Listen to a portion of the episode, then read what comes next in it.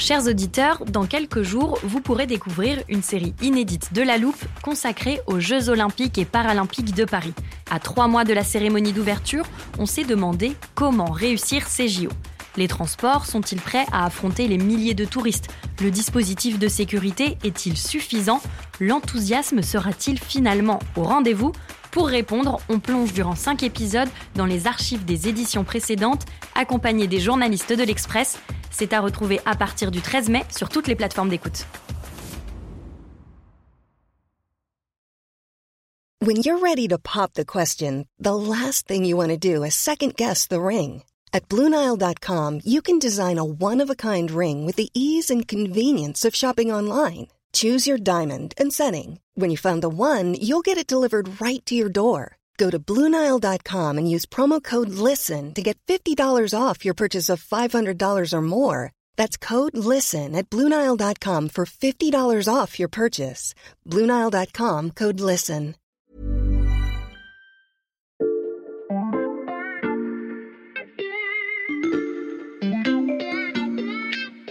Salut, c'est Xavier Yvon. Nous sommes le mercredi 26 octobre 2022. Bienvenue dans La Loupe, le podcast quotidien de l'Express. Allez, venez, on va écouter l'info de plus près. Je ne vous apprends rien en vous disant qu'à la loupe, on a un léger penchant pour les séries ou les films d'anticipation et de science-fiction. C'est lié à notre tropisme sujet du futur, qu'il s'agisse de progrès de la médecine ou de technologies révolutionnaires comme l'informatique quantique. On vous a déjà diffusé des extraits de Ready Player One, de l'étrange histoire de Benjamin Button ou encore de Minority Report, mais en préparant cet épisode, je me suis rendu compte, et je vous avoue que j'ai été assez surpris, qu'on n'avait encore jamais parlé de la série Black Mirror. Pourtant, une dystopie qui imagine toutes les conséquences néfastes que pourrait causer notre addiction aux écrans, c'est difficile de faire plus loupesque, comme on dit entre nous. Suffit de regarder autour de nous Tout le monde est accro à ces trucs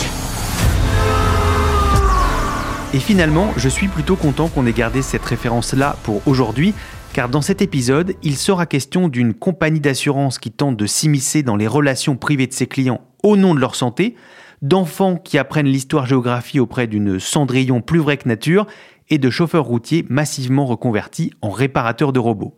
Sauf qu'il ne s'agit plus de scénarios d'une série Netflix, mais de projections très sérieuses pour les années à venir.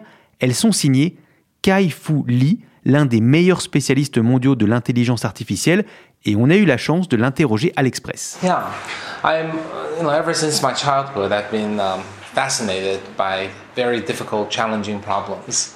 Que valent les prédictions de cet homme fasciné par les problèmes très compliqués et stimulants depuis sa plus tendre enfance? Et surtout, dessine-t-elle un univers aussi sombre que celui de certains épisodes de Black Mirror? Ce sont les questions que l'on passe à la loupe aujourd'hui.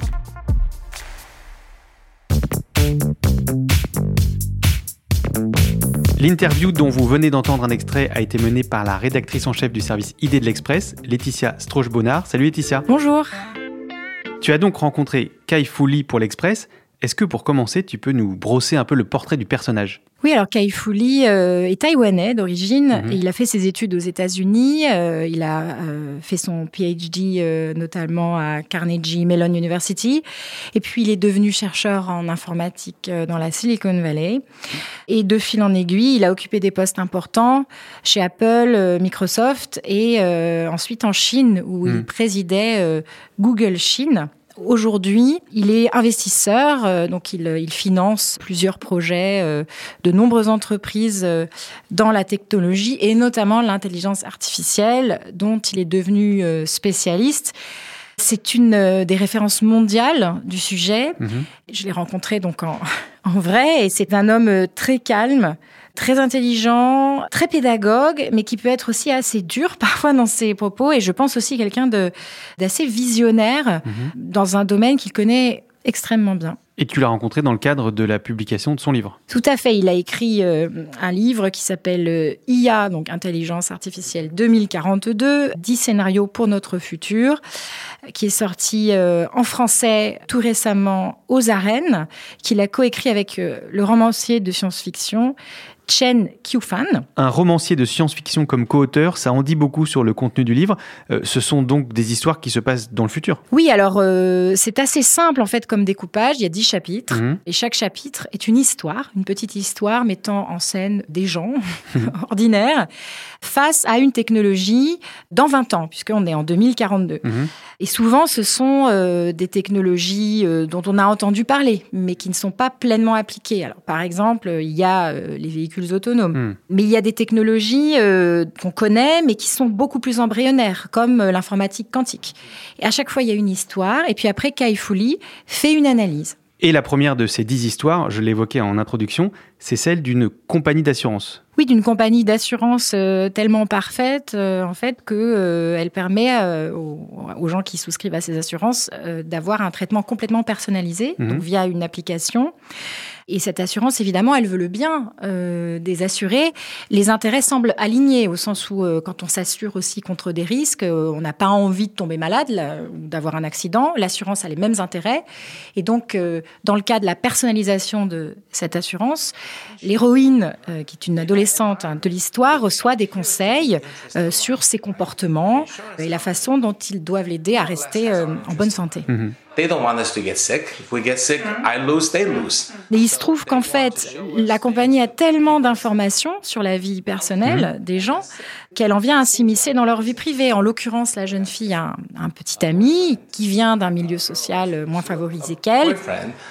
Whose social status may bring her Et le fait même qu'elle soit en couple pourrait avoir un impact négatif euh, sur sa santé health problems or et donc euh, indirectement sur la, la prime d'assurance de la jeune fille. Et l'assurance essaie de s'immiscer dans leur relation, donc ça devient complètement dystopique. Hmm, ça ferait effectivement un bon début d'épisode de Black Mirror. Et comment ça se finit cette histoire, Laetitia? Alors, je ne sais pas s'il faut dévoiler euh, Hmm. la fin de, de l'histoire pour ceux qui aimeraient la lire, mais euh, ça se finit plutôt bien et ça se finit sur une réflexion sur euh, la liberté humaine, c'est-à-dire euh, qu'est-ce qui reste possible de choisir euh, malgré toutes les prévisions que peuvent nous donner les applications. Ensuite, Kai Fu Lee, lui, il va plus loin. Euh, il se demande comment, en fait, quand on conçoit une intelligence artificielle de ce type, Mhm. on peut euh, minimiser son impact et son influence, son immixtion dans la vie privée des gens, en lui apprenant notamment eh bien, à choisir l'intérêt des personnes à long terme, et pas seulement dans le court terme euh, Hmm. de, de la prime d'assurance. Donc une piste pour euh, maîtriser le scénario avant qu'il n'échappe euh, aux humains. Tu voulais aussi nous parler d'un autre chapitre du livre de Kai Fu Lee, Laetitia. C'est celui qui est consacré aux évolutions de l'éducation. Oui, alors c'est un chapitre qui, euh, personnellement, hein, je dois dire, m'a un petit peu euh, mise mal à l'aise et, et je- j'en ai donc beaucoup parlé avec Kai Fu Lee parce que Kai Fu Lee préconise et, et investit hein, euh, dans euh, la, la construction d'intelligence artificielle qui permettrait une- un enseignement complètement personnalisé. Mhm. Et ça passe par plusieurs choses. Ça passe notamment pour lui par euh, des sortes de tuteurs virtuels euh, qui peuvent donner des cours. Je trouve ça euh, un petit peu un petit peu surprenant. Et ma première réaction, c'était de lui demander si c'était possible, vu que pendant la, la pandémie de Covid-19, euh, on a essayé de faire des cours en ligne très simples, très simples pour euh, les tous. élèves. Euh, vous l'avez peut-être subi comme parents, et que ça n'a pas marché. The challenges of COVID-based Il m'a répondu qu'en fait, on n'avait pas fait vraiment de l'intelligence artificielle ou de l'éducation en ligne. On avait juste transposé un univers en trois dimensions, en deux dimensions, avec euh, bon quelqu'un qui parle, euh, un PowerPoint à l'arrière, et que c'était extrêmement froid. That is not really enticing enough. So we need to move towards a world where it's immersive. Lui, il pense à toute autre chose. Euh, il pense à euh, une immersion, euh, une sorte d'expérience immersive. Et surtout, il ne veut pas abolir l'enseignement en chair et en os. I don't at all believe that we want to replace all human teachers with AI teachers. Il veut les deux. Il dit qu'il y a l'enseignement virtuel à suivre chez soi, devant son ordinateur, avec ses lunettes euh, pour la réalité augmentée. Et puis, ce tuteur virtuel peut même prendre la forme de personnages historiques ou de personnages de dessins animés pour, je ne sais pas, amuser davantage les élèves, par It exemple. can be a uh, Donald Duck or it can be a Cinderella. La Cendrillon ou le Donald Duck qui apparaît, il est créé dans l'univers de la réalité augmentée. Hmm. Mais il y a aussi euh, le moment de la classe euh, qui est différent. Et là, euh, le moment de la classe, on a un enseignement humain, une vraie personne, qui du coup pourra se concentrer sur les choses que savent faire les humains et que ne pourront jamais faire l'intelligence artificielle, c'est-à-dire la connexion humaine, le mentorat concret, la confiance, la transmission de valeurs. Human teacher is good at common sense and understanding right from wrong, good from bad. Toutes choses en fait qu'on apprend euh, lentement et qu'on apprend au contact euh, des humains. Alors je dois dire que présenté comme ça, je trouve ça moins effrayant que le, le préjugé que je pouvais en avoir des personnages de dessins animés qui feront la classe à nos enfants, ça peut être un peu difficile à imaginer pour les parents qui nous écoutent. Il est temps de poser la question de la fiabilité des projections de Kaifouli.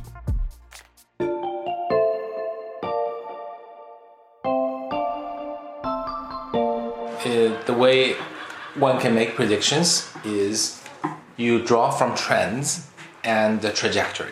Laetitia, tu as demandé à Kai Fouli comment il imaginait aussi précisément notre futur malgré le caractère imprévisible des progrès de l'intelligence artificielle. Et il t'a donc répondu que tout était une question de tendance et de trajectoire. Oui, parce que euh, moi j'étais un petit peu sceptique quand euh, on lit un livre qui nous parle de projection à 20 ans. Mhm. Enfin, en tout cas, moi, ma, mon- ma première réaction, c'est de me demander comment on peut faire ce genre de prévision. Alors je lui ai demandé, et évidemment, euh, il ne se laisse pas déstabiliser par ça, parce que c'est tout cela est très sérieux. En fait, il parle de technologies qui existent ou qu'on est sur le, le point de finaliser. Mhm. Il en regarde l'état actuel pour chacune et euh, il regarde la tendance passée. Et ensuite, il extrapole à partir de la tendance passée la tendance future. Et à ce moment-là, il peut commencer à euh, avoir une échelle euh, temporelle pour euh, un certain nombre de technologies, mais pas toutes. Mhm. In 5 years, 10 years, 15 years, it will match human capabilities. En fait, ça fonctionne euh, si on se fait une bonne idée à la fois du développement de la technologie, mais aussi de l'industrialisation et ensuite de la mise sur le marché. Parce qu'il faut absolument compter l'ensemble euh, de ces années. Quand il parle de l'adoption d'une technologie, il inclut euh, toutes ces étapes. Ça semble assez précis. Précis au point d'obtenir des projections à l'année près? Non, alors bien sûr, il peut y avoir des erreurs. Lui-même euh, admet qu'il a une démarche conservatrice, c'est-à-dire que dans les premiers chapitres, il est à 100% certain que la, la technologie va se produire dans moins de 20 ans. Donc la fameuse assurance personnalisée. Tout à fait. 100% certain. Et dans les chapitres suivants, il est plutôt à autour de 70% de certitude. The last three or four chapters, I may be only 70% certain. Et peut-être en plus de 20 ans. Et donc là-dedans, par exemple, il y a euh, l'informatique quantique. Ensuite, il a même distingué les aires géographiques. C'est-à-dire que euh, pour les premiers chapitres, il prend des aires géographiques qui sont moins avancées technologiquement, donc euh, comme l'Inde ou le, le Nigeria en l'occurrence, et il termine par les plus avancées. Bon, il met la Chine en dernier et les États-Unis en avant-dernier. Et il m'a dit, voilà, euh, donc ça, je, je cite son chiffre, euh, les technologies dont il parle ont 80% de chances de se produire entre 5 et 25 ans. Après, euh, évidemment, il ne peut pas mentionner les technologies qui n'existent pas encore. Et ça, Mm. c'est important. Il y a toujours ce qu'on appelle des technologies de rupture.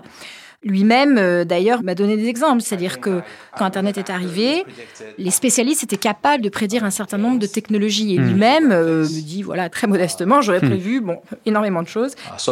Les réseaux sociaux, web par exemple. Alors, avant les réseaux sociaux, évidemment, euh, le, le web, web applications. les pages web. Mais il me dit, je n'aurais pas prévu euh, Uber, par exemple. I probably would not have predicted Uber. Parce que euh, Uber, c'est une application d'Internet qu'on n'aurait pas forcément imaginé à l'époque. Je trouve que c'est vraiment intéressant de reconnaître la différence, en fait, entre euh, ce qu'on est capable de prédire et ce qu'on avoue ne pas pouvoir prédire. Hmm. L'autre chose très intéressante qui m'a plu aussi, c'est que euh, je lui ai demandé si euh, il investissait dans, ces- dans les technologies dont il parle. Uh, uh. Et il m'a répondu que, évidemment, il, dans son livre, il ne faisait pas la publicité de technologies dans lesquelles il n'investissait pas. Seule l'informatique quantique, il me semble, fait encore exception dans ces projets, mais je pense que ça viendra. Les scénarios de Kai Lee ont donc 80% de chances de se réaliser d'ici 5 à 25 ans, et un bon indicateur du niveau de confiance qu'il a dans ses prédictions, c'est qu'il n'hésite pas à parier dessus, au sens propre du terme. Mais la grande différence avec Black Mirror, c'est que le spécialiste imagine un monde utopique permis par l'intelligence artificielle.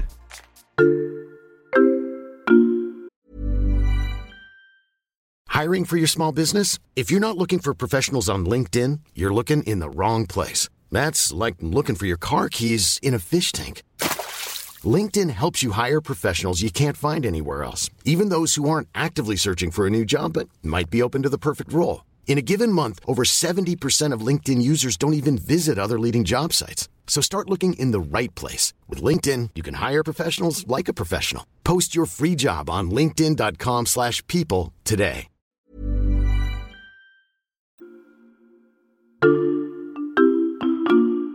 À ce stade du podcast, Laetitia, il va nous falloir un petit rappel de vocabulaire pour différencier utopie de dystopie. En fait, ce qui est intéressant dans l'étymologie de utopie, c'est que euh, ça signifie un, un lieu qui n'est nulle part. C'est-à-dire Mhm. que u, topie en grec, c'est le lieu de, de nulle part. Mais ça a fini par signifier plutôt un scénario positif. Et c'est étonnant parce que ça n'est pas forcément inscrit dans l'étymologie. Dystopie, c'est plus clair. Dys, euh, en grec, c'est quelque chose qui euh, est d'une certaine façon tordu, qui n'est pas normal. Donc la dystopie, c'est euh, quelque chose de négatif. Et c'est vrai que quand on parle des nouvelles technologies, très souvent, on est du côté de la dystopie. On va essayer de comprendre ensemble pourquoi Kai Lee choisit le scénario donc optimiste. Et pour ça, il faut répondre à une première question. Au cours de votre entretien, que t'a-t-il dit sur les potentielles dérives de l'intelligence artificielle? Alors, il ne les nie absolument pas. Il a même l'air assez préoccupé. C'est-à-dire Mhm. que euh, il, euh, il- il cite euh, des cas d'addiction, des cas aussi euh, d'inéquité d'usage, et bien sûr, euh, tout ce qui concerne les fake news ou les deepfakes, qui sont donc des vidéos euh, trafiquées qui ont, ont l'air d'être de véritables vidéos. Après, alors, Kai Fu Lee, c'est un technophile, hein, au sens le plus littéral qui soit. Il pense que ces problèmes sont résolus d'abord et peuvent être résolus d'abord par la technologie. Donc, euh, moins par le gouvernement ou la régulation, Mhm. ça, ça vient vraiment en dernier lieu. Mais d'abord par la technologie. Par exemple, il pense qu'il faut aller vers des plateformes où les intelligences artificielles cessent de montrer des contenus un peu addictifs mais très simples Mhm. qui nous forcent à rester très très longtemps et à cliquer parce qu'il y a en gros parce qu'il y a un financement publicitaire pour aller vers euh, du contenu euh, qu'on consomme sur abonnement. Donc lui, il est tr- très positif euh, vis-à-vis de plateformes comme Netflix. Il estime que sur ces plateformes, en fait, on paye le même prix qu'on y reste une heure ou, ou- ou dix heures. Enfin, la plateforme n'a pas intérêt à nous faire regarder le plus longtemps possible. Ça, c'est pour les effets sur nos vies quotidiennes. Si on dézoome un peu, Laetitia, euh, se pose aussi la question des emplois potentiellement détruits dans un monde où l'intelligence artificielle progresse vite. Et cette question-là, je sais que tu l'as également posée à Kai Fu Lee. I think on the will AI take away human jobs, the answer is. Oui, et ce que j'ai apprécié, c'est que euh, n'est pas allé par quatre chemins. Je trouve que souvent, quand on pose cette question, alors peut-être plus souvent à des personnalités politiques, on s'entend répondre, euh, mais non, euh, tout ira bien, euh, le, le progrès technique va fournir suffisamment d'emplois pour tout le monde. Alors lui, non, il nous dit, ça n'est pas le cas dans le court terme. L'intelligence artificielle va prendre des emplois aux humains, et ça n'est pas seulement parce qu'elle remplace complètement un humain, c'est qu'il suffit que l'intelligence artificielle fasse 40% d'un emploi humain pour qu'on ait besoin, au lieu de, je ne sais pas, euh, 10 comptables dans une entreprise, euh, deux ou trois. Ce sont les tâches routinières qui sont les plus touchées. Mhm. Les tâches de chaîne de montage, euh, il parle de, aussi des chauffeurs, euh, le travail de bureau euh, un peu élémentaire. En fait, ce sont des emplois qui soit ne sont pas très complexes, soit ne demandent pas d'interaction humaine. Et comment la société se réorganisera-t-elle selon Kai Fu Lee Actual- Alors bien sûr, pour lui, il faut s'adapter. hein. On n'a pas vraiment le choix. We will need to um, change education and retraining. Ça implique d'adapter la formation, la formation aux services complexes, mais aussi aux services qui euh, impliquent des relations humaines. Et bien sûr, là, il y a toute l'étendue des services à la personne dont on, parle énormément, mais c'est vrai qu'il n'attire pas encore euh, beaucoup. Il m'a donné un exemple intéressant, mais il parle d'un chauffeur qui perd son emploi et, il, me dit très justement, est-ce que le chauffeur qui perd son emploi doit devenir par exemple garagiste ou mécanicien? Hmm. Ce serait peut-être son intuition. Mais le problème, c'est que si son travail de mécanicien n'existe plus dans 10 ans ou, pas sous cette forme, euh, il aura perdu du temps. Est-ce qu'il n'est pas plus important de s'adapter vraiment plus vite, de sauter une étape et d'aller directement vers des métiers liés à l'intelligence artificielle hmm. Alors, par exemple, il me parlait euh, de ce qu'on appelle des réparateurs de robots ou des data labelers. Donc, ce sont des gens qui étiquettent les données et ça, ça demande des niveaux de compétences euh, très divers. Et Kaifouli n'a pas de doute. Pour lui, cette adaptation devrait bien se passer. Oui, alors c'est là qu'il est technophile. Certains diraient peut-être techno-BA. Euh, en tout cas, euh, d'abord, il s'appuie sur l'histoire. Et il me l'a dit clairement, euh, j'ai l'histoire de mon côté. Historiquement, à chaque fois qu'il y a eu une nouvelle technologie, elle a fini au bout d'un moment. C'est-à-dire que pas dans le court terme, mais dans le moyen long terme, par créer suffisamment d'emplois, de nouveaux emplois ou de faire passer les gens de certains emplois vers d'autres. Il est aussi très élogieux de ce que peuvent faire certaines entreprises. J'ai bien aimé qu'il cite Amazon qui euh, a, donc a créé un, grand programme de formation euh, pour ses employés. Mhm. En gros, euh, ceux-ci ont accès jusqu'à 4 ans de formation à de nouveaux métiers. Alors après, il va encore plus loin. C'est-à-dire quand vous arrivez dans les derniers chapitres, il va jusqu'à faire l'éloge d'une société où en gros euh, les coûts sont tellement bas que euh, on pourra réduire euh, le problème de la pauvreté. Hein. Pour lui, ça va très loin. On sera libéré des métiers de routine. On atteindra même une espèce de plénitude. Il utilise le terme. D'où la vision utopique plutôt que dystopique. Oui, alors là, il faut le suivre. Mais je dis que c'est intéressant parce que c'est rare de trouver ça euh, chez les spécialistes des technologies. Il y a quasiment une spiritualité, en fait, euh, qui sort de sa vision du monde. Il est très critique vis-à-vis de l'égoïsme contemporain. Euh, il pense qu'en fait, on a les moyens de beaucoup mieux partager la richesse, mais qu'on ne, qu'on ne fait pas parce qu'on ne le veut pas. Voilà, après, ça fait quand même d'une conversation avec quelqu'un comme ça quelque chose de très original, parce qu'il y a à la fois euh, la foi extrêmement forte dans la, dans la technologie et parfois même un peu brutale, et puis en même temps euh, l'envie de construire un monde meilleur. Un monde où on met les égoïsmes de côté pour partager les richesses, est-ce le seul horizon envisagé par Kaifouli, Laetitia, ou est-ce qu'il évoque parfois un scénario où les choses ne tournent pas de cette manière? Alors pas vraiment. Mais je lui ai posé quand même la question dans toute l'histoire, parce que lui me parle de l'histoire. Moi, mhm. je lui dis, mais vous savez, dans l'histoire, il y a eu aussi des oppositions très fortes aux technologies. Je lui cite le mouvement des Ludites, qui était un, mouvement anglais, d'ouvriers anglais, qui sont, sont, rebellés contre la révolution industrielle, mhm. qui cassaient leurs outils parce que, euh, en gros, bah, les, outils prenaient des emplois aux artisans euh, et qui refusaient voilà tout, le système euh, capitaliste. Alors là, euh, Kaifouli est, il est vraiment sans concession. Il a prononcé le mot de darwinisme. Il, m'a dit que ceux qui refusent d'embrasser les nouvelles technologies se feront distancer et qui seront d'une certaine façon obsolètes, qui ne seront plus dans le jeu. Il m'a donné quelques exemples, bon, qui tombaient sous le sens.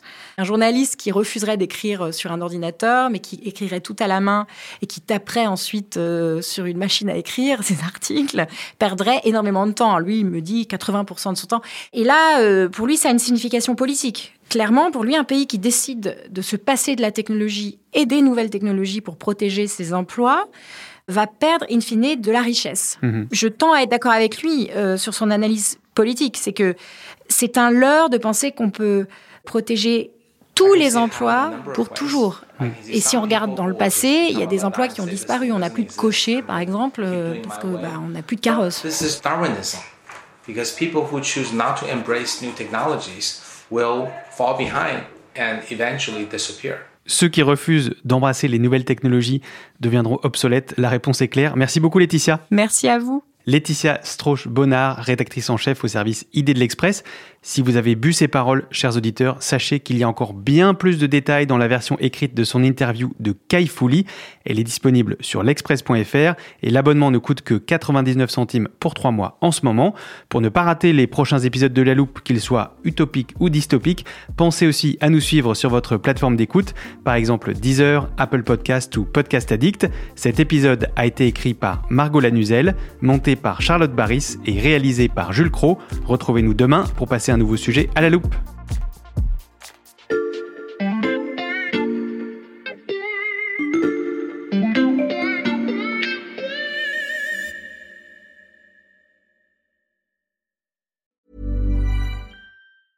Small details are big surfaces. Tight corners are odd shapes.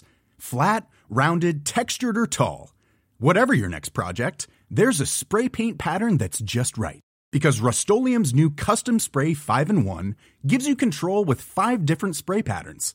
So you can tackle nooks, crannies, edges, and curves without worrying about drips, runs, uneven coverage, or anything else.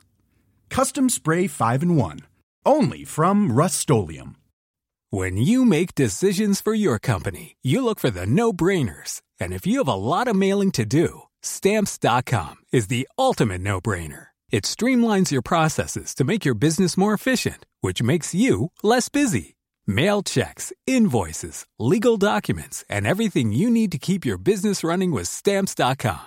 Seamlessly connect with every major marketplace and shopping cart. Schedule package pickups and see your cheapest and fastest shipping options from different carriers with rates up to 89% off USPS and UPS rates. And with the stamps.com mobile app, you can take care of mailing and shipping wherever you are. Make the same no-brainer decision as over 1 million other businesses with stamps.com. Sign up with code program for a 4-week trial plus free postage and a free digital scale. No long-term commitments or contracts. That's stamps.com. Code program.